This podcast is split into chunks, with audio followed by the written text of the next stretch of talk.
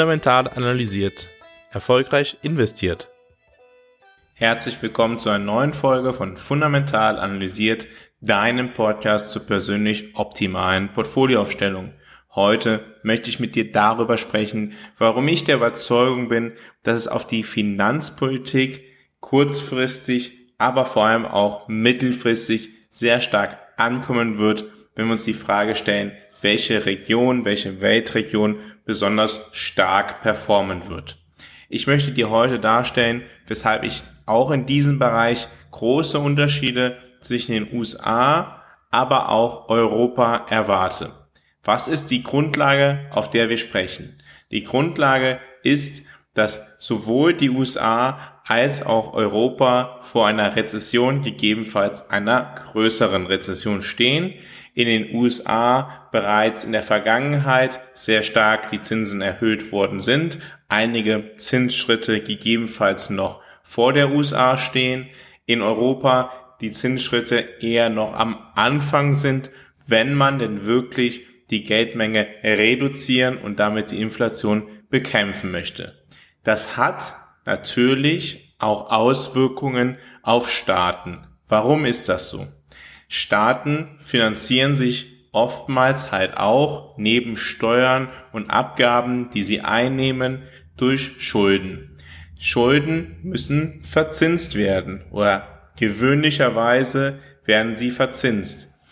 Und das heißt natürlich, wenn das Zinsniveau insgesamt ansteigt, dass auch der Staat weniger Geld zur Verfügung hat, beziehungsweise mehr Staatseinnahmen benötigt.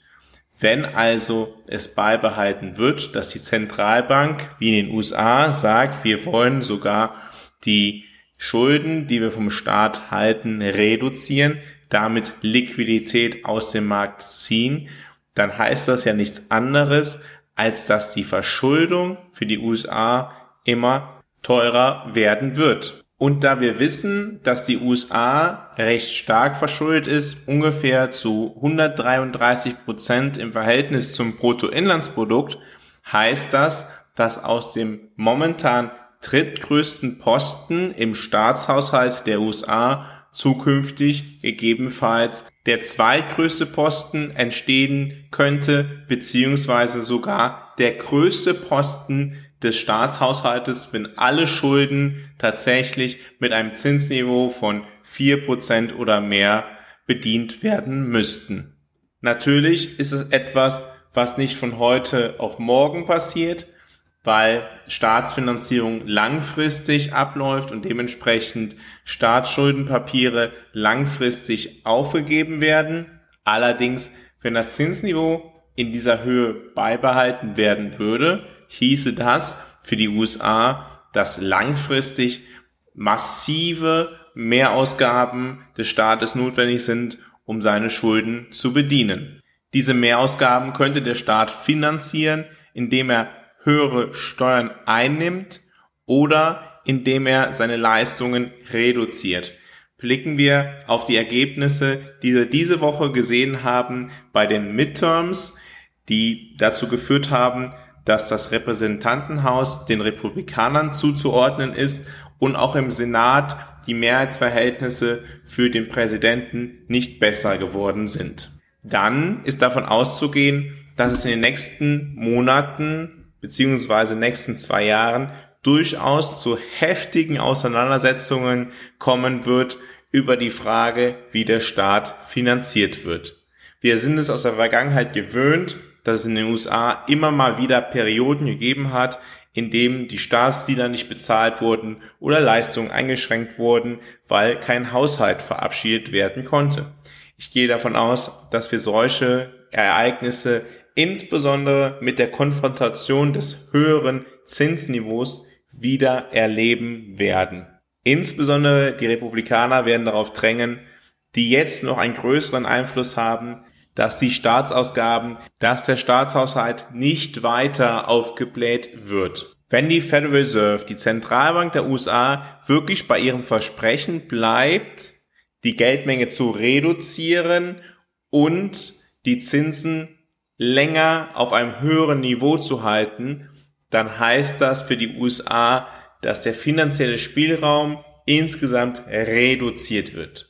Blicken wir nun auch auf Europa. In Europa ist es ja momentan noch der Fall, dass wir nicht davon reden können, dass die Geldmenge effektiv reduziert wird. Wir haben noch im August gesehen, dass die Kredite im Vergleich zum Vorjahr um sieben Prozent gewachsen sind. Ein Wachstum der Kredite führt natürlich auch zu mehr Geld im Umlauf. Auch wissen wir, dass die EZB verschiedene Programme noch am Laufen hat, unter anderem dazu, dass die Zinsdifferenz zwischen den Staaten nicht zu weit auseinander geht. Sie betreibt also immer noch eine Form der Staatsfinanzierung und anders als die Fed spricht sie noch nicht darüber oder noch nicht wirklich darüber, die Bilanz zu reduzieren. Das heißt vor allem Staatsanleihen zu verkaufen, um insgesamt die Liquidität auch in dem Bereich zu reduzieren und das Zinsniveau für Staaten auch zu erhöhen. Das heißt, aktuell ist es für Politiker in Europa noch deutlich einfacher, als es für amerikanische Politiker in absehbarer Zeit ist, den eigenen Haushalt ja über die EZB zu finanzieren einfach das Geld sich dort abzuholen, beziehungsweise von dem relativ niedrigen Zinsniveau im Vergleich zu den USA zu profitieren. Wenn wir uns die aktuellen Krisenpakete anschauen, die die verschiedenen Staaten in Europa auflegen, insbesondere Deutschland, man denke nur an die 200 Milliarden Doppelwumms, dann stellen wir fest, dass auch in dem Bereich sehr viel Geld wieder ausgegeben wird und es finanziell überhaupt nicht mit einer Beschränkung zu tun hat, sondern man auf dem besten Wege ist, finanziell expansiv vorzugehen. Auch verschiedene Nachrichten oder Gerüchte über eine weitere gemeinsame EU-Finanzierung stellen ja nichts anderes dar als einen weiteren Weg, wie die Länder an den Kriterien, die der Europäische Stabilitätspakt eigentlich gesetzt hat, ja, um die herumkommen und dementsprechend ihre finanzielle Expansion noch ausdehnen können. Was heißen denn nun diese beiden verschiedenen Erkenntnisse für das Thema Rezession, für das Thema Stagflation, also insbesondere auch für die Inflation? Die Rezession, die wird aus meiner Sicht sowohl die USA als auch Europa im nächsten Jahr treffen. Danach könnte es allerdings sehr interessant werden, wie sich diese beiden verschiedenen Blöcke entwickeln. Wenn die USA dem folgen, was die Fed momentan vorgibt und dann politisch die Konsequenzen ziehen müssen im Rahmen der Fiskalpolitik, heißt das, dass die USA langfristig vielleicht etwas länger in der Rezession verweilen wird, aber dafür das Problem der Inflation vielleicht nicht so stark wiederkehrend hat, wie es in Europa droht. In Europa wird weiterhin die Geldmenge ausgeweitet, wird weiterhin das Problem, welches durch zu viel Geld entstanden ist, wieder mit Geld versucht zuzuschütten. Das sind ganz klassische Stagflationsereignisse, die man in den 70er, 80er Jahren bereits gesehen hat, in der Zeit, in der Politiker, naja, gedacht haben, jetzt sind sie da, um ihrer Aufgabe nachzukommen. Jetzt gibt es Probleme bei den Menschen und sie sind die Retter der Welt und dementsprechend alle möglichen Programme aufgelegt haben, um Menschen zu stützen, Menschen zu fördern und so weiter und so fort. Alles mit einem guten Ansinnen, aber letztendlich das Problem massiv verschärft haben und verschlimmert haben. Die Gefahr, dass dies passiert, sehe ich in Europa deutlich höher als in den USA. Fundamental analysiert ist dein Partner auf deinem Weg zu deiner persönlich optimalen Portfolioaufstellung. Mit einem strukturierten Prozess begleitet Fundamental analysiert dich auf deinem Weg zu deinem persönlich optimalen Portfolio. Bei Fundamental analysiert sind wir davon überzeugt, dass jeder Mensch ein persönlich optimales Portfolio benötigt. Auch du. Wenn du dich dafür interessierst, deine Chancen zu nutzen, um deinen Zielen näher zu kommen, geh jetzt auf fundamentalanalysiert.com, schau dir an, wie fundamental analysiert arbeitet und vereinbare ein kostenloses Erstgespräch. Fundamental analysiert arbeitet unabhängig von Banken oder von Vorgesellschaften. Der Weg, wie fundamental analysiert sein Geld verdient, ist durch Analysen, die dich persönlich optimieren, die für dich das Maximale herausholen. Du wirst befähigt, mit deinem Portfolio deinen persönlichen Erfolg zu erzielen. Dabei bist du auf eine Art und Weise aufgestellt, sodass du zu jeder Zeit ruhig schlafen kannst. Geh also jetzt auf fundamentalanalysiert.com, vereinbare ein kostenloses Erstgespräch und lass dich dann gegebenenfalls selbst fundamental analysieren. Wenn wir also eine länger laufende Stagflation in Europa haben, dafür in den USA eine vielleicht etwas längere und intensivere Rezession mit einem anschließenden Aufschwung, der darauf fußt, dass man geldpolitisch sehr stark auf der Bremse war und nun die Wachstumselemente wieder in den Vordergrund stellt, dann könnte es zu einer sehr starken Divergenz mittelfristig zwischen den USA und Europa kommen. Wir erleben jetzt bereits durch das Thema der Energiepreise beziehungsweise der Energieabhängigkeit Europas beziehungsweise auch der geringen Produktion von Energie in Europa, dass der Euro sehr stark gegen den US-Dollar verloren hat. Wir stellen jetzt fest, der Euro ist jetzt wieder ungefähr bei der Marke 1 zu 1 zum US-Dollar. Er war zum Jahresanfang, ich glaube, bei 1,14, also schon sehr stark verloren hat.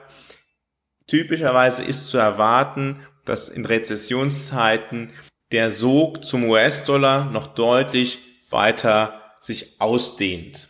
Wenn allerdings dann auch noch die europäischen Länder ihre eigenen Probleme versuchen wieder mit neuem Geld zu lösen, während die Amerikaner dies weniger tun, dann heißt das nichts anderes, als dass neues Ungemach mittelfristig für den Euro droht. Ganz abgesehen von den langfristigen Problemen, die sowieso in der Europäischen Union beziehungsweise im Euroraum vorhanden sind, sei es die relative Ungleichheit der Staaten zueinander oder seien es die demografischen Probleme, die in Europa sehr stark vorherrschen. Ich möchte nur daran erinnern, dass während in der Europäischen Union oder den Euro-Ländern es zu einem Rückgang der Erwerbstätigen in den nächsten Jahrzehnten kommen wird, für die USA sogar ein Anstieg des Erwerbskräftepotenzials prognostiziert wird von 2019 bis 2050 sogar ein Anstieg um 14 Prozent. Was heißt das für die Geldanlage? Das kann durchaus bedeuten, dass für den sehr kurzfristigen Zeitraum sehr volatile Märkte in Europa sehen werden, dass einzelne Unternehmen oder eine gesamte Volkswirtschaft oder verschiedene Volkswirtschaften von den verschiedenen Formen der finanziellen Expansion im Euroraum in Europa profitieren. Im Ergebnis das Thema der Inflation allerdings nicht verschwindet, da man das Problem der ausgeweiteten Geldmenge nicht im Kern angeht. Das führt dann wiederum dazu, dass der Euro darunter leidet, sodass den Wertgewinnen in nominalen Werten, also in Euro gerechnet, auf der anderen Seite Wertverluste durch die Inflation beziehungsweise den Wertverlust des Euros gegenüberstehen. Dies bestärkt mein sehr zurückhaltendes Bild, mein sehr zurückhaltenden Blick auf Investitionen in Europa, auch über einen kurzfristigen rezessionsbedingten Zeitraum hinaus. Wie sind denn diese Informationen jetzt in das optimale Portfolio einzubauen? Diese Informationen betreffen natürlich auch die kurzfristige taktische Portfolioaufstellung, gehen aber vor allem in Richtung der langfristigen strategischen Portfolioaufstellung, da die Auswirkungen von finanzieller Expansion oftmals deutlich länger zu spüren ist, wie die Auswirkungen der Geldpolitik. Daher bedarf es sehr genauer Analysen, um zu schauen, was die Ergebnisse dieser finanziellen Expansion für die verschiedenen Sektoren in Europa sein werden. In jedem Fall sollte man diese Dinge im Blick behalten, wenn man über sein taktisches, kurzfristiges Portfolio wie auch über das langfristige strategische Portfolio nachdenkt und es baut. Wenn du dich auf deinen Weg zu deinem persönlich optimalen Portfolio machen möchtest, geh jetzt auf fundamentalanalysiert.com, vereinbare ein kostenloses Erstgespräch und lass dich gegebenenfalls dann selber fundamental analysieren. Danke, dass du heute wieder bei dieser Podcast-Folge dabei gewesen bist, bei der Podcast-Folge 84. Wenn du den Podcast noch nicht abonniert hast, klicke jetzt auf Abonnieren und verpasse keine weitere Folge. Ich kann jetzt bereits ankündigen, dass ich für die Vorweihnachtszeit, also die Adventszeit, einige Überraschungen parat habe und es einige kleine Präsente in diesem Podcast geben wird. Abonniere also diesen Podcast, falls du es noch nicht getan hast, damit du in Zukunft keine weitere Folge verpasst. In der kommenden Woche wollen wir uns einmal mit dem Thema beschäftigen, das dieses Jahr wahrscheinlich so erfolgreich gewesen ist wie seit vielen Jahren nicht mehr, dem Leerverkauf oder auf Englisch gesagt dem Shorten. Ich werde dir sagen, wer typischerweise Leerverkäufe verwendet, für welchen Zeitraum Leerverkäufe sinnvoll sind und wie das in einem Portfolio eingebaut werden kann. Man sollte nicht vergessen, wenn man selber Geld am Aktienmarkt verliert, dann heißt das nicht, dass dieses Geld verschwindet. Es hat halt nur wer anders. Ich freue mich also, wenn du nächste Woche Samstag ab 6 Uhr morgens wieder dabei bist, wenn es wieder heißt, fundamental analysiert, erfolgreich investiert.